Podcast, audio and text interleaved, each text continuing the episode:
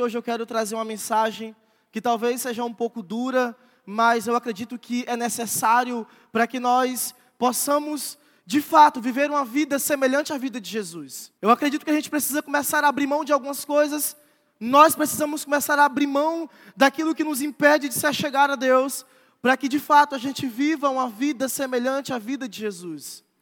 E talvez essa seja uma das maiores dificuldades dessa geração, desse público em específico. Diga assim comigo: eu preciso ser parecido com Jesus. Pode aumentar mais um pouco, pede?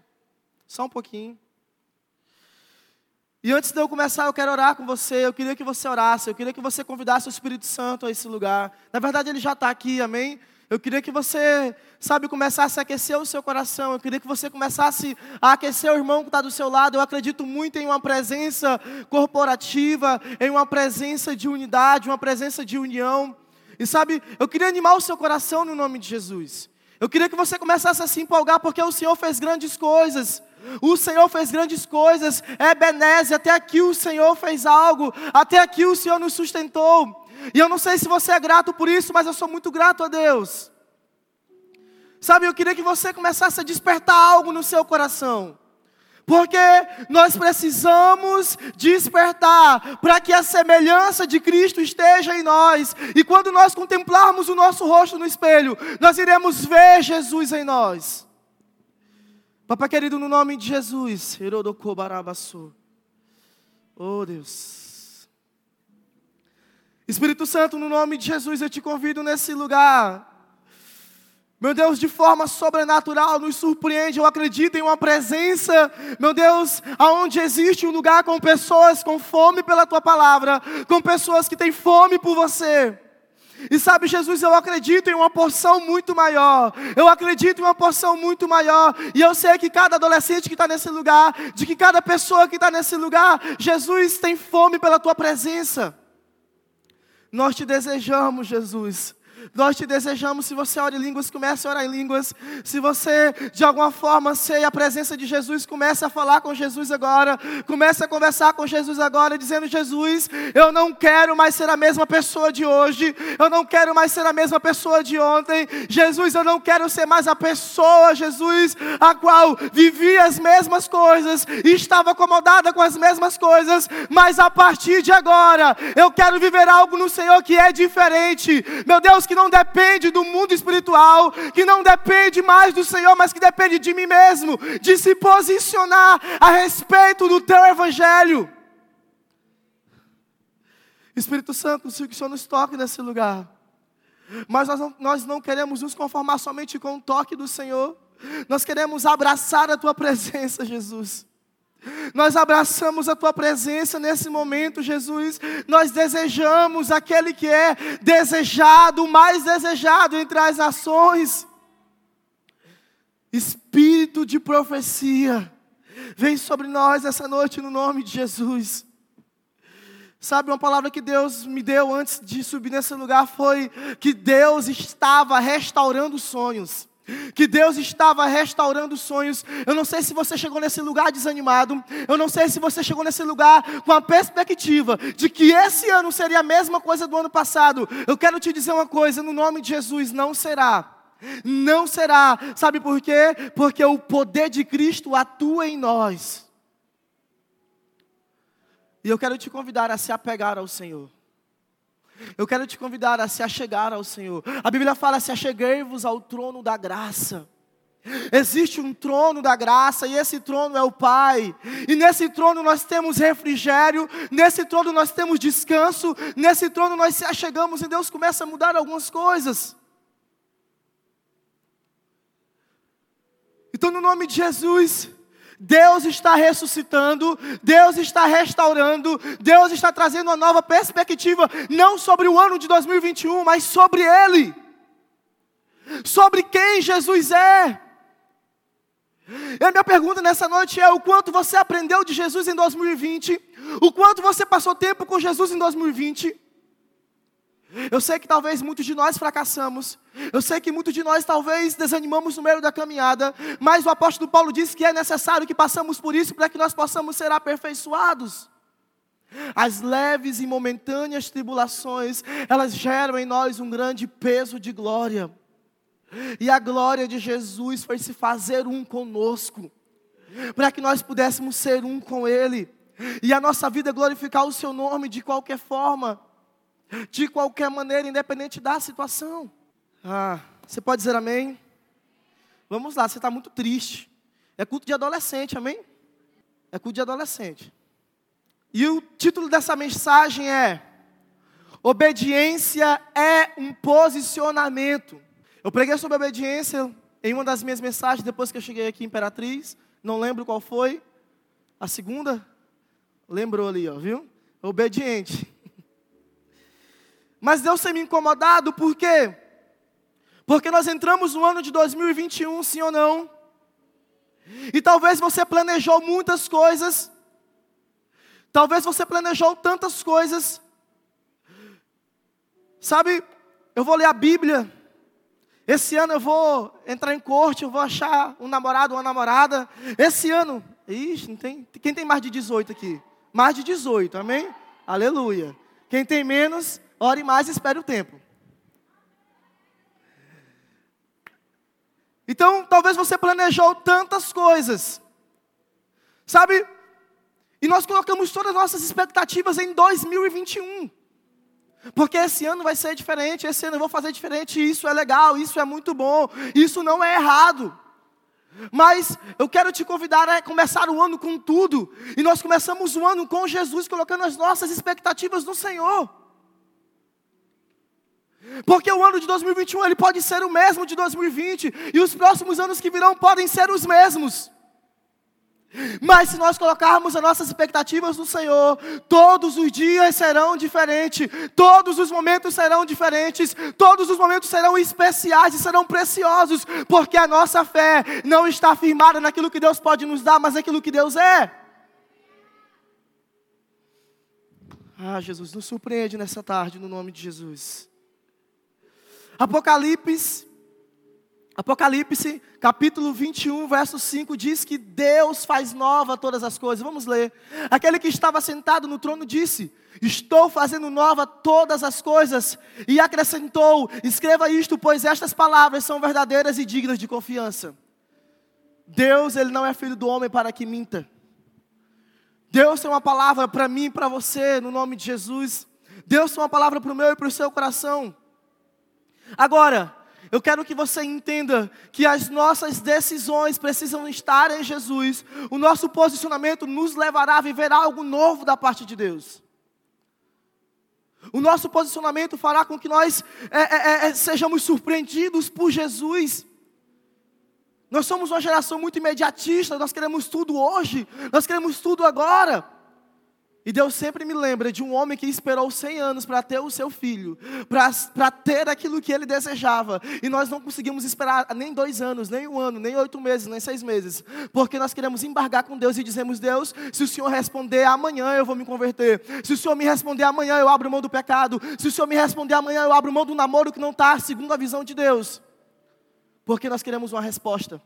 Nós queremos que Deus fale conosco, mas eu quero te dizer uma coisa: Deus já falou conosco há dois mil anos atrás. Deus fala conosco mediante a Sua palavra. Nós não precisamos de um sinal, nós precisamos de uma pessoa.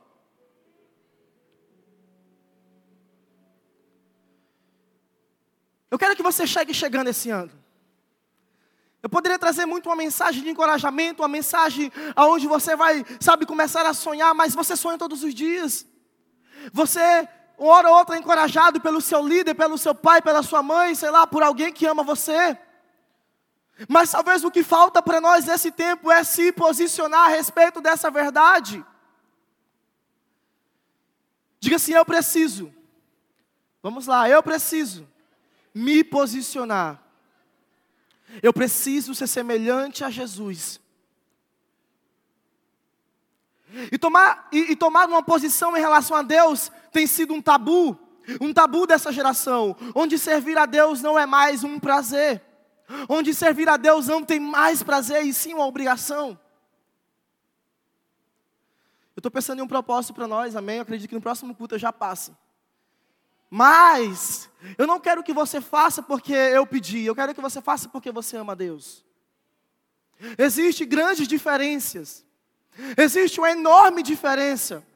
Por quê? Porque é o Senhor, é para o Senhor. E a Bíblia fala que todas as obras que nós fazemos é para Deus e elas não vão se perder. Porque é para Ele que nós fazemos, é para Ele que nós entregamos a nossa vida, é para Ele que nós decoramos, é para Ele que nós cantamos, é para Ele que nós servimos, é para Ele que nós fazemos qualquer coisa, e a sua motivação precisa ser para o Senhor.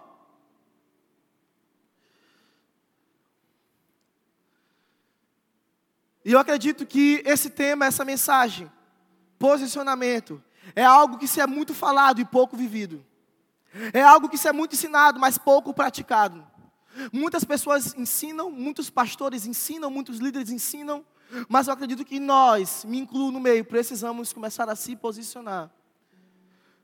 Nós precisamos começar a se posicionar a respeito dessa palavra que é vida, que gera vida em nós. Você pode estar desanimado, você pode estar atribulado, como, como diz, você pode passar por muitas coisas, mas confie no Senhor, passe no Senhor. O apóstolo Paulo passou por isso. E ele falou que a graça do Senhor era suficiente, porque, porque o poder de Cristo se aperfeiçoa na nossa fraqueza. E quando estamos fracos, é aí que estamos fortes. Lembra? Um dia eu estava muito mal, muito mal, muito mal, muito mal. E eu gosto muito desse versículo, eu não lembro bem a referência, mas é, é 1 Coríntios 12, 9, se eu não estou enganado. Alguém me ajuda aí. 1 Coríntios 12, 9. Depois confere e me diga, para mim não falar heresia. O apóstolo Paulo diz que o poder de Cristo se aperfeiçoa na nossa fraqueza. E quando estamos fracos, é aí que estamos fortes, porque Ele está sobre nós. E toda vez que eu leio esse versículo, eu me lembro acabado, eu me lembro destruído, eu me lembro no pó, e eu começo a me imaginar. Parece que eu saio do meu corpo e, e eu estou aqui diante do Senhor dobrado, e o Senhor está sobre mim, me guardando. Sabe por quê? Esse sinal de fraqueza é para que a gente sempre lembra de que sem Jesus nós não somos nada. É isso mesmo, é segundo. Amém? Segundo Coríntios capítulo 12, verso 9. Mas ele me disse: Minha graça é suficiente para você, pois o meu poder se aperfeiçoa na fraqueza. Portanto, eu me gloriarei ainda mais, alegremente em minhas fraquezas, para que o poder de Cristo repouse sobre mim. E sabe, Deus nos restaurou. Deus restaurou a posição do homem perante Ele. Amém? nós estávamos destituídos pelos nossos pecados, nós estávamos com escrito de dívida, mas Deus restaurou a nossa posição, morrendo na cruz, pagando um preço por nós. E a Ana me perguntou, é, sábado, não lembro que dia foi, sábado não, que hoje é sábado, né? É que eu estou meio perdido por conta do ano novo, na sexta, né? Ela falou assim, pastor, é, qual é o primeiro princípio que você aprende com a Bíblia? E eu falei assim, seja mais específica. Ela a respeito de intimidade. E eu lembrei de Gênesis capítulo 2, verso 15. Deus ele dá uma, Deus, ele dá uma ordem para Adão. Ele falou assim: olha, está vendo tudo isso? Você vai cultivar isso. Você vai cuidar. E essa palavra cultivar no original significa prestar culto. Então, o primeiro princípio que eu tenho de relacionamento é Gênesis capítulo 2, verso 15, é onde Deus manda a gente cuidar. E sabe o que eu entendo? Que eu preciso glorificar o Jesus em todas as coisas. A minha vida precisa ser o culto a Ele. A minha vida precisa glorificar o nome dEle. Mas eu quero te dizer uma coisa: sem obediência, sem posicionamento, eu não glorifico o nome de Deus. Talvez eu glorifique a mim, talvez eu glorifique o meu namorado ou a minha namorada, talvez eu glorifique algumas coisas que não seja Deus. Por quê? Porque Deus precisa vir em primeiro lugar. Amém? Então, no nome de Jesus, nós precisamos nos deleitar nesse lugar de relacionamento. E a obediência, ela faz com que nós contribuamos com Deus para resgatar aquilo que havia sido perdido. E quando eu me posiciono, eu estou dizendo: Jesus, eu quero ser parecido contigo, eu quero fazer a tua vontade, eu quero seguir o Senhor, eu quero fazer as mesmas coisas que o Senhor faz. Vocês estão aí? Dê um amém. Ó, quando acabar esse trem de máscara, se você não glorificar, aí eu vou começar a orar em todo mundo. Porque eu acho que é por causa da máscara, né? Aí tem que baixar um pouquinho assim, dar um amém, glória a Deus. Então, o que moveu o coração de Jesus foi amor. E eu preciso ser movido por amor. Você precisa ser movido por amor. E Deus me deu uma frase um tempo atrás, dois anos, não lembro, a respeito de Romanos capítulo 12, verso 2. Se puder colocar aí para a gente ler, eu não, eu não passei esse versículo, mas, mas a Yasmin, ela é rápida. Romanos capítulo 12, verso 2. Não se amoldem a um padrão deste mundo, mas transformem-se pela renovação da sua mente, para que seja capaz de experimentar e comprovar a boa, agradável e perfeita vontade de Deus. E eu quero falar sobre renovação de mente agora. Porque o que, que tem a ver renovação de mente com posicionamento? Se eu não renovar a minha mente, eu não vou conseguir estar no reino de Deus, participar do reino de Deus, ser um com Jesus. E o apóstolo Luiz Hermínio diz uma frase muito legal: que o reino é maior que a igreja. Então tudo que nós é, vamos fazer precisa ser em prol do reino e não da igreja. Amém? A igreja somos nós, amém? Eu preciso pensar num conjunto, eu preciso pensar num todo. Eu não posso pensar só na minha congregação, eu não posso pensar na minha célula, no, na minha rede, eu preciso pensar num todo. Então, é, é, é, renovação de mente não é a mudança de ideia a respeito de algo, é o nosso posicionamento a respeito do novo. Você pode, eu posso mudar a sua mente agora, a sua cabeça agora. Eu posso injetar muitas coisas na sua mente agora. E quando você sair desse lugar, você vai dizer: foi legal, foi muito bom, eu preciso melhorar. Mas agora, o que vai fazer você ser diferente é o seu posicionamento a respeito do que eu estou pedindo, do que eu estou falando, do que Deus quer, na verdade, não eu. Vocês estão me entendendo?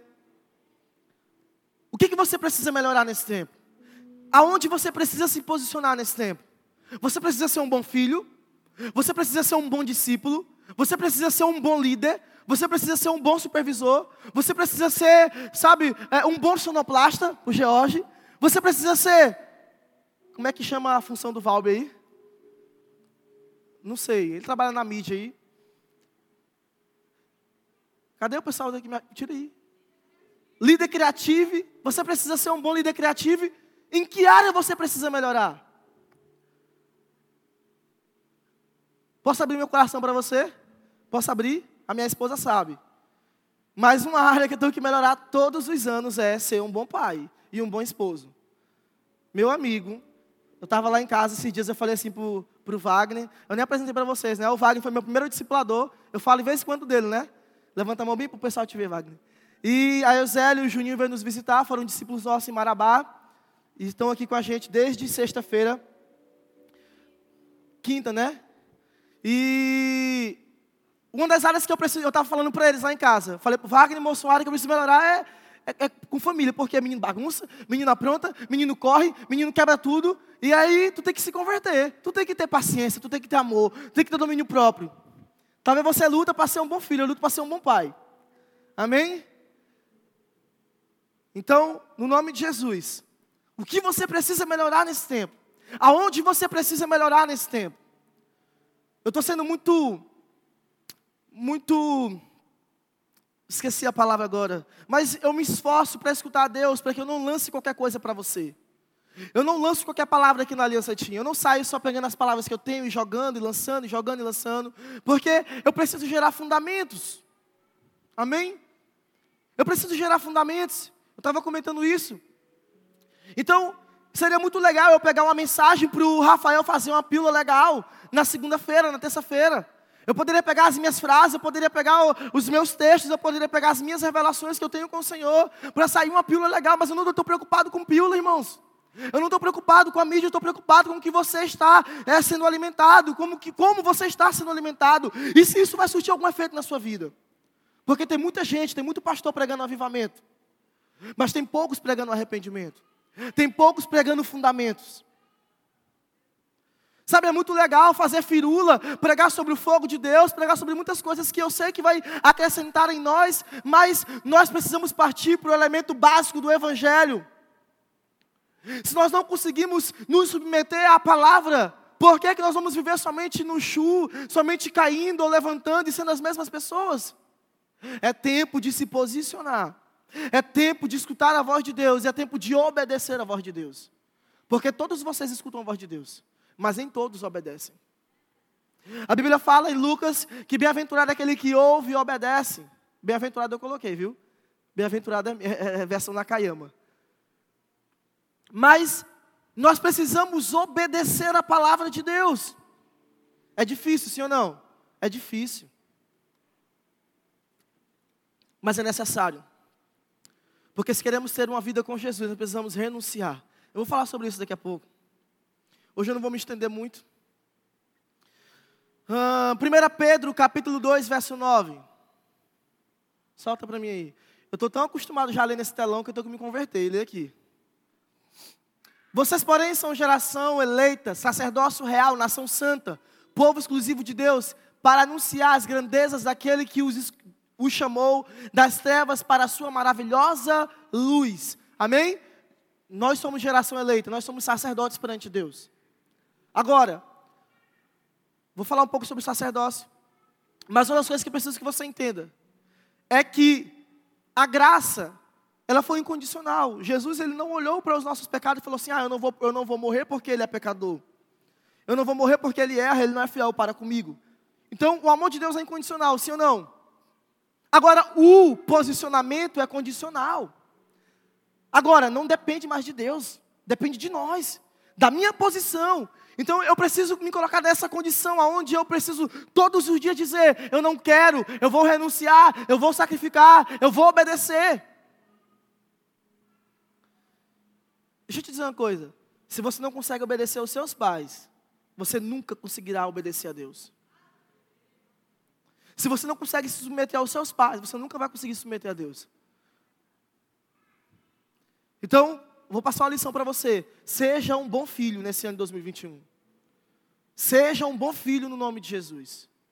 Amém. Receba, Ana Luísa. Seja um bom filho. A palavra sacerdote no grego significa hiereus, aquele que oferece sacrifício e tem o cargo pertencente ao, a respeito. Solta para mim Hebreus capítulo 8, verso 3. Sacerdote significa o quê? Aquele que oferece sacrifício, amém? Aquele que oferece sacrifício. E a Bíblia fala que todo sacerdote tinha algo a oferecer a Deus, precisava oferecer algo para Deus, por perdão dos pecados do povo, por perdão dos seus pecados da sua família, mas ele precisava oferecer algo. Salta aí Hebreus, Hebreus 8, 3, se não tiver eu vou ler aqui. Tá, tá lá, saiu. Todo sumo sacerdote é constituído para apresentar-se ofertas e sacrifícios e por isso era necessário que também este tivesse algo a oferecer. Amém? Então, diga assim: Eu sou um sacerdote. E eu te digo: você precisa oferecer algo para Deus. O que você tem para oferecer a Deus? A Bíblia fala em 1 Pedro que Deus resgatou isso, Deus nos deu essa posição de sacerdote, de geração eleita. Então você já é eleito, você já é sacerdote, você é, tem uma posição perante Deus porque Ele resgatou essa posição. No entanto, a palavra sacrifício no original, no hebraico, perdão, significa corban. E dessa mesma raiz de que significa chegar perto. Então, sacrifício significa aproximar-se, chegar perto. Então vamos lá, você é um sacerdote, amém? Que precisa oferecer sacrifícios, e sacrifício significa aproximar-se. Então o que, é que vai acontecer? Quando você sacrifica algo para Deus, você se aproxima de Deus. Quando você oferece algo para Deus, você se aproxima do Pai. E talvez esse posicionamento faça com que você nunca ofereça nada para Deus. Por quê? Porque Deus está mandando, Deus está confirmando, Deus está falando e nós nunca obedecemos à Sua vontade. Nós queremos ser enviados para, as nações, nós levantamos os nossos sapatos em toda a programação de evangelismo, nós cantamos equibalo, nós cantamos muitas coisas, mas nós não vivemos tudo que cantamos. Eu quero te fazer uma pergunta nessa noite. Você quer ser o mesmo de hoje, o mesmo de ontem? Você quer continuar dizendo que serve com palavras, mas o coração está longe do Senhor? Ou a Manuzinha está doida para assistir o culto? O Joãozinho não deixa. Então, nós precisamos oferecer algo para Deus, sim ou não? Nós precisamos se envolver, porque significa o quê? Intimamente envolvido intimamente envolvido. Então, no nome de Jesus, nós precisamos se relacionar com Jesus. E posicionar-se é sacrificar, posicionar é renunciar, Posicionar é uma decisão e não um sentimento. Eu estou sentindo que hoje eu vou me posicionar porque, sabe, hoje eu amanheci espiritual. Não, não é um sentimento, é uma decisão. Não é só quando você está bem. Sabe qual é a, a, Eu acho que o que agrada mais o coração de Jesus é quando nós não estamos bem e obedecemos, do que quando estamos bem e obedecemos. Lembra do momento difícil? Eu tinha um discípulo, um discípulo era, era discípulo na época porque o bichinho tentava se converter, mas desviou. Espero que ele não esteja assistindo lá onde ele está. Mas ele vai me perdoar. E ele dizia assim: Naca, um abismo chamou outro abismo. Quando eu erro, aí que eu continuo errando e pecando. Ele pegava a palavra, isolava o texto e dizia: um abismo chama outro abismo, e continuava errando, e continuava errando, e nunca obedecia. No nome de Jesus, no nome de Jesus, onde abundou o pecado, superabundou a graça de Deus. Então não viva pecando, amém? Porque a gente interpreta mal e fala, ah, eu vou pecar, eu vou pecar, eu vou pecar, eu vou pecar. É muito fácil pecar, mas é muito difícil obedecer e se posicionar. Você quer, você quer o que é fácil ou você quer ser desafiado a viver o que é difícil, mas agrada o coração de Deus? E eu vou trazer essa frase para esse ano de 2021. Não seja um homem ou uma mulher comum. Eu queria que você não esquecesse isso. Deus falou comigo, eu quero que você falar para você. Falei isso já muitas vezes. Não seja um homem ou uma mulher comum. Estava compartilhando com Wagner esses dias. É muito fácil ser comum. É muito fácil ser comum. Sim ou não? É muito fácil. Você passa em um bar, numa boate, você vê vários jovens, vários adolescentes curtindo, bebendo, fumando, se prostituindo, entregando o seu corpo antes do tempo. Para várias pessoas é muito fácil. É muito fácil. Sabe? E parece que tem um chama, que todo mundo quer o que é fácil. Mas, meu amigo, eu decidi querer aquilo que é difícil, fazer o que ninguém faz, porque eu não sou um homem comum. Diga amém. Você precisa ser uma pessoa diferente. Você precisa ser uma pessoa diferente. E o que vai atrair as pessoas a esse lugar é a sua vida. É a sua vida que vai atrair as pessoas a esse lugar. Por quê? Porque Cristo em nós é a esperança da glória. Cristo em você, Cristo através de você é a esperança para a imperatriz. Então, eu quero que você aprenda a sacrificar, eu quero que você aprenda a renunciar, e eu quero que você aprenda a separar os seus sentimentos e começar a entender que era uma decisão.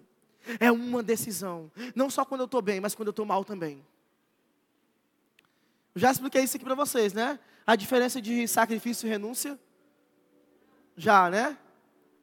Então, existe uma grande diferença de sacrificar e renunciar. E sacrifício é aquilo que é bom. Amém? Agora renúncia, meu amigo. Bota esse pecado velho para lá, bota essa carne velha para lá, renuncia. Amém? Renuncia. Renuncia. A Bíblia fala que aquele que quer seguir a Jesus precisa renunciar.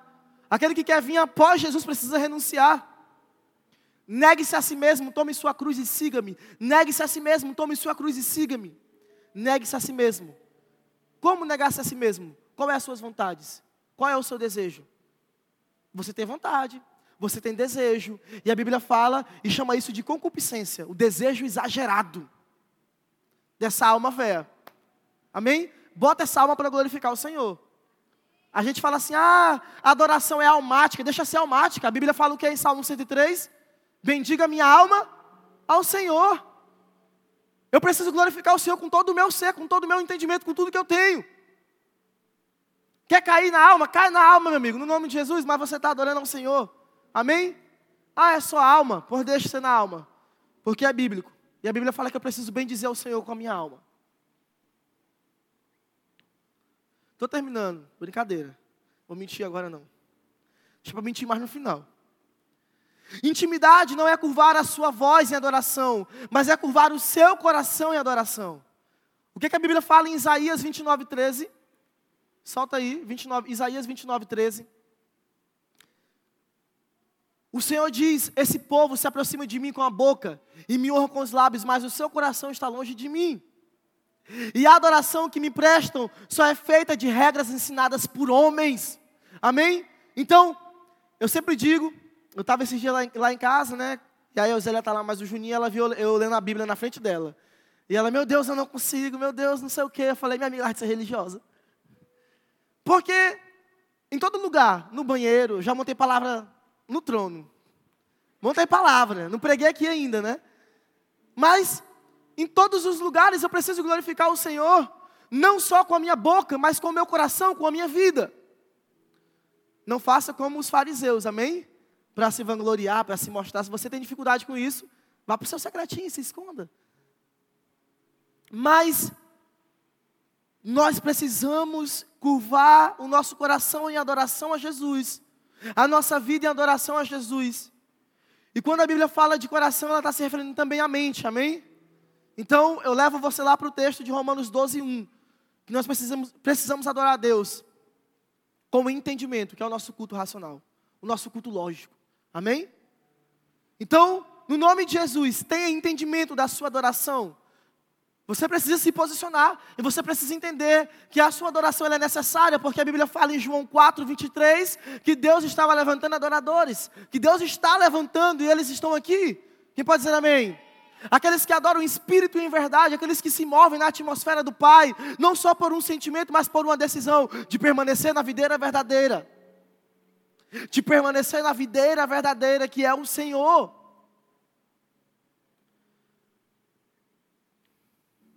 Efésios capítulo 2, verso 10. Efésios capítulo 2, verso 10. Ah, já abriu lá. Foi mais rápido do que eu. Está aberto aqui. Porque somos criação de Deus, realizada em Cristo Jesus para fazermos boas, repita comigo, boas obras. As quais Deus preparou de antemão para que nós as praticássemos. Então, eu quero que você entenda que você foi chamado para fazer boas obras. E posicionamento não é gerado com tempo de crente. Posicionamento é gerado com tempo com Jesus. Tempo de crente não significa nada. Se você não se posicionou, se você não praticou, se você não se posicionou. Então, eu e você fomos chamados para fazer boas obras. Eu e você fomos chamados para agradar o coração do Pai. Agora eu quero que você entenda algo nesse texto, no nome de Jesus. Abra para mim João capítulo 6, verso 28 e 29. E se você de fato vai pegar nessa leitura, eu quero que você glorifique o Senhor. Que você dê um glória a Deus. Então lhe perguntaram: o que precisamos fazer para realizar as, as obras que Deus requer? Jesus respondeu: a obra de Deus é esta, crer naquele que ele enviou. Entenderam? Então, o que, o que é a obra de Deus? crer no, no Pai, crer no Filho, perdão. A obra de Deus é crer em Jesus.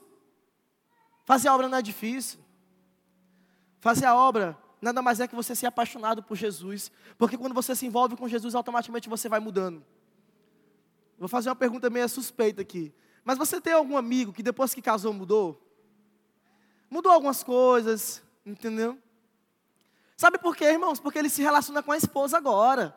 Então, tem algumas coisas que ele não vai fazer, mas ele precisa mudar. Então, quando nós se relacionamos com Jesus, o que, que vai acontecer? A gente vai mudar muitas coisas.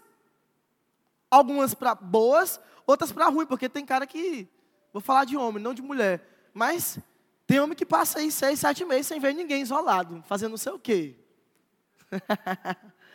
e ele muda completamente, sabe? Então, o relacionamento ele vai nos mudar, mas que seja para bom, amém? Que não seja por um motivo religioso, não seja por dogmas, não seja por regras, mas seja por prazer no Pai. Então, fazer boa obra nada mais é que crer em Jesus. Fazer a boa obra nada mais é que crer no Pai, que crer no Filho, que crer no Espírito Santo.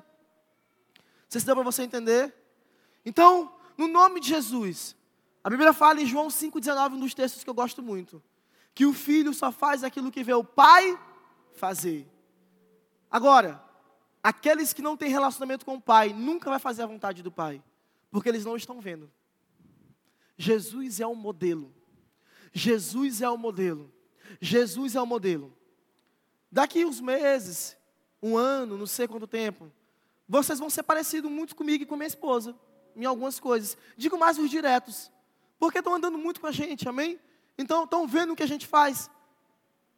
Então, é natural que aconteça isso. E eu quero citar aqui dois homens, na verdade, quatro homens, que se posicionaram e não, e não negligenciaram a presença de Jesus por, por nada, na verdade. não negligenciaram. E eu quero ler uns textos meio que longos aqui com você. Daniel, capítulo 3, verso 15 ao 17. Eu quero falar sobre Sadraque, Mesaque e Abednego. Agora, porém, quando vocês ouvirem o som da trombeta, do pífaro, da cítara, da harpa, do salteiro, do saltério, da flauta dupla e de toda espécie de música, se vocês se puserem a prostrar-se em terra e adorar a imagem que eu fiz, será melhor para vocês. Mas se não adorarem, serão imediatamente atirados numa fornalha em chamas. E que Deus poderá livrá-los, e que Deus poderá, poderá livrá-los das minhas mãos. Sadraque, Mesaque e Abednego responderam ao rei: Ó oh, Nabucodonosor, não precisamos defender-se diante de ti. Se formos atirados na fornalhas em chamas, o Deus a quem prestamos culto pode nos livrar. E ele nos livrará das suas mãos, ó rei. Eles fizeram o quê? Se posicionaram. Eles não aceitaram o sistema. Eles não aceitaram aquilo que poderia fazer com que eles errassem. Eles não profanaram, eles não negligenciaram a sua fé, eles se posicionaram porque eles eram homens cheios do poder de Deus.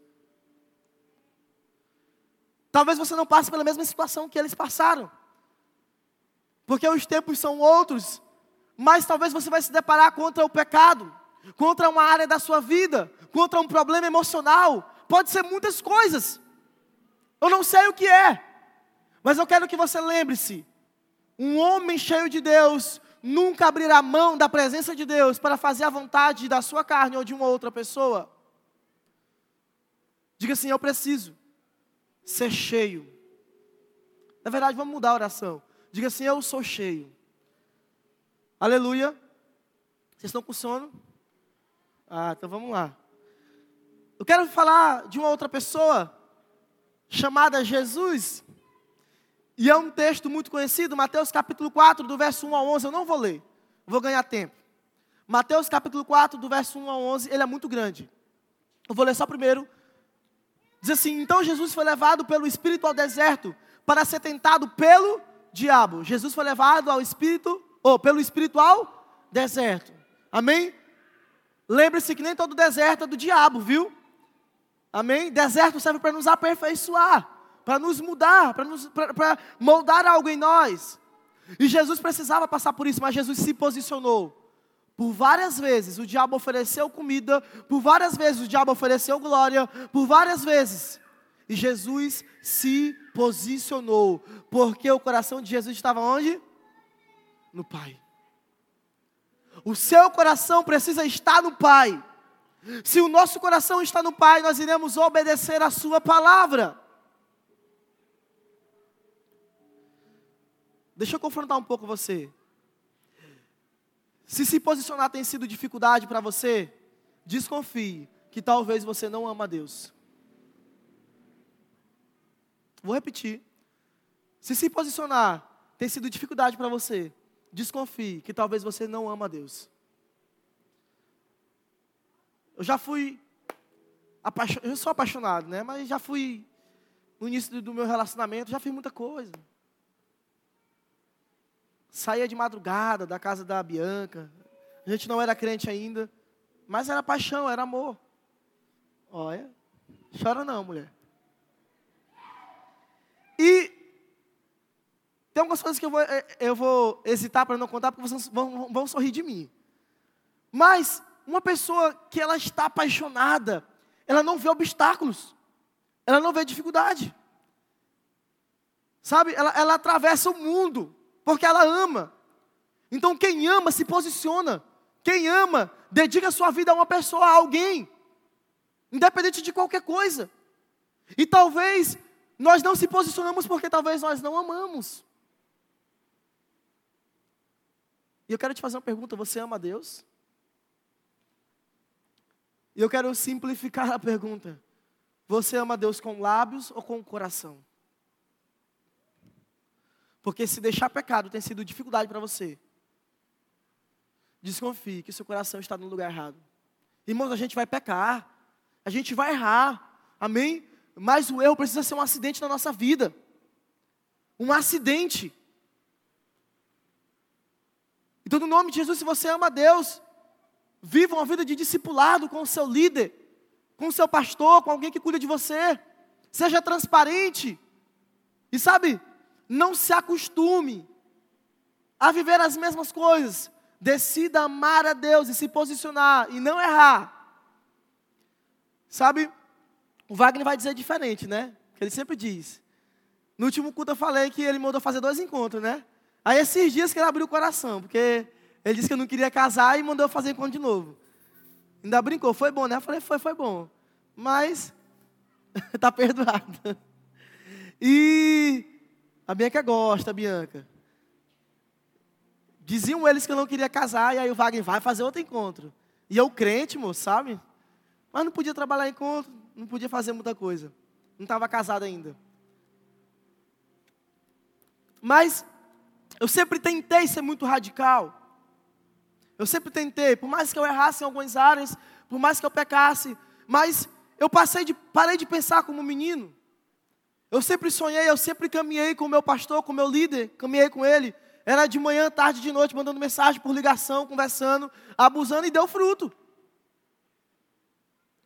Eu não digo dar fruto só de estar aqui com vocês.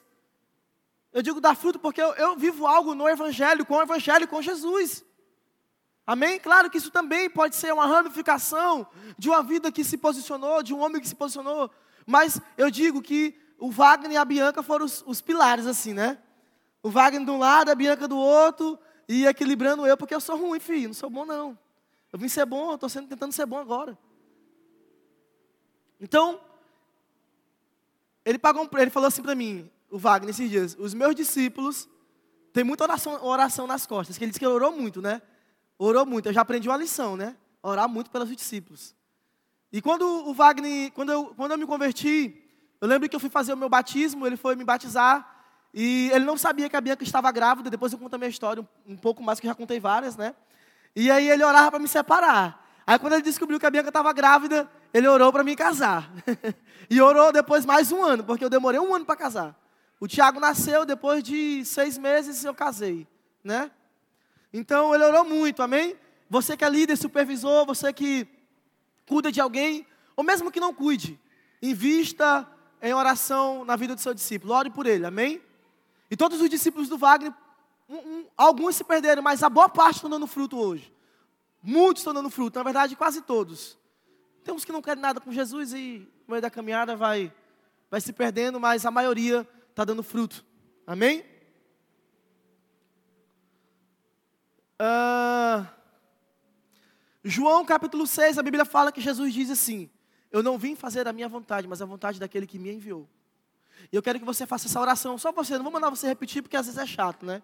Mas repita aí dentro de você: Pai, eu não vim fazer a minha vontade, mas eu vim fazer a tua vontade. Eu quero obedecer a tua vontade. Eu quero ser como o Senhor é. Eu quero fazer as mesmas coisas que o Senhor faz. Deus, no nome de Jesus, eu quero fazer uma oração nessa noite te pedindo para que o Senhor possa mudar o coração, os nossos corações desse lugar no nome de Jesus. Nós queremos se posicionar a respeito da tua verdade e daquilo que o Senhor tem para nós. Nos ensina a ser pessoas maduras, adolescentes maduros, no nome de Jesus, no nome de Jesus. Agora eu vou finalizar, agora é de verdade. Hebreus capítulo 5, solta aí para mim, Hebreus capítulo 5, verso 13 ao 14. Quem se alimenta de leite ainda é criança e não tem experiência no ensino da justiça. Próximo versículo. Mas o alimento sólido é para os adultos, os quais, pelo exercício constante, tornaram-se aptos para discernir tanto o bem quanto o mal. Diga comigo, amadurecimento. Nós precisamos amadurecer. E amadurecimento vem com posicionamento. Uma igreja que não se posiciona não tem experiência no ensino, no ensino da justiça. E a justiça de Deus é se doar por amor a nós. Ele foi tão justo, tão justo, tão justo, que a justiça de, a justiça de Deus não é comparada à do homem. Porque a do homem talvez seria matar. A de Deus foi perdoar e amar. Então, nós precisamos o que? Perseverar. Perseverar e ser aperfeiçoados por Deus. Deus precisa mudar algumas coisas em nós. Você pode dizer amém? E por último, um último versículo. Gálatas capítulo 4, verso 1. Digo, porém, que enquanto o herdeiro é menor de idade, em nada se difere de um escravo, embora seja dono de tudo. Esse versículo, eu acho que eu vi, eu vi pela primeira vez o Wagner pregando sobre ele. Desde então, nunca esqueci. Por quê? Porque eu falei assim, Deus, eu acho que foi o tu que pregou, lá na Betel, não lembro. Tu pregou uma vez sobre isso, não sei onde foi. Mas, eu não quero estar sujeito a administradores. É ruim, né? Alguém administrando por nós, alguém mandando e eu sendo dono de tudo. Nós precisamos nos posicionar nesse tempo, entender de que existe algo para que nós possamos governar. Mas se eu for menor, digo menor não na estatura e não na idade, mas no amadurecimento, na ignorância, nos erros bestas, nós sempre iremos estar sujeitos a tutores. Sempre iremos estar sujeitos a tutores. E sabe, nós precisamos parar de querer ter a mesma vida, de viver a mesma vida. Nós precisamos parar de querer ser as mesmas pessoas. E eu quero lhe convidar a se posicionar nesse tempo no nome de Jesus. A se relacionar. Porque o relacionamento nos leva a outros hábitos. Quer ser diferente? Quer ser diferente? Tenha a mesma vida que a vida de Jesus. Jesus foi diferente, é um homem diferente. Por quê? Porque ele é santo, ele não tem pecado. Sem santidade é impossível ver a Deus.